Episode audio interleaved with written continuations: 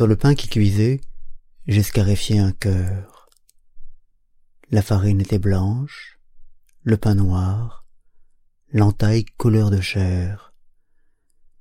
Et j'ai pensé à ces visages, ces visages blancs, créés par des mains noires, yeux en amande et coiffures de geisha, que des hommes, au-delà des mers, ont sculptés visage blanc aux paupières fermées, que je vois en fermant les paupières, rivage blanc aux mers noires et amères, où coulent les bateaux de ces hommes qui sculptaient. Ô scarification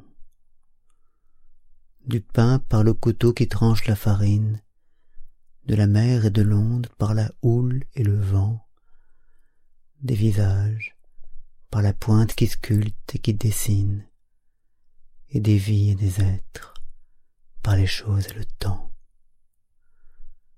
Rivage blanc, que ravage la tuerie et la rage éperdue, qui coule parfois du cœur de l'homme, qui naissent parfois par peur de l'homme, au cœur de ceux que la peur a perdus.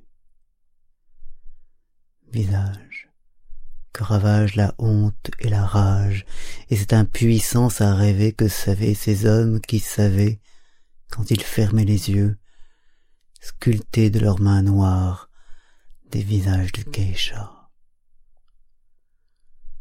Ô scarification Le cœur gît sur le pain comme une plaie ouverte, coulant comme une larme sur le visage blanc, un trop plein qui déborde et que la chair rejette, car on ne peut pas toujours garder les choses par devers soi. Il faut parfois pleurer, il faut parfois crier, et scarifier le monde de nos cris, de nos pleurs, grincer comme la craie blanche grince sur le tableau noir, grince et hurle son cri, grince et hurle sa peur. Ô scarification.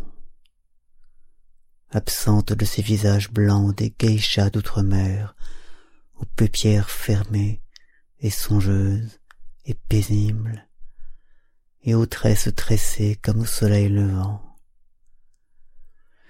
Comment ces hommes noirs rêvèrent-ils ces femmes?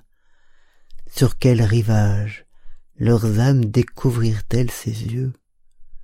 Pareils à des amandes, semblables à des barques où ces hommes, aujourd'hui, quittant le rivage blanc, fuient, sur la mer amère que scarifie le vent, la mort et la violence et la peur et la faim et l'absence de rêve et l'absence de pain.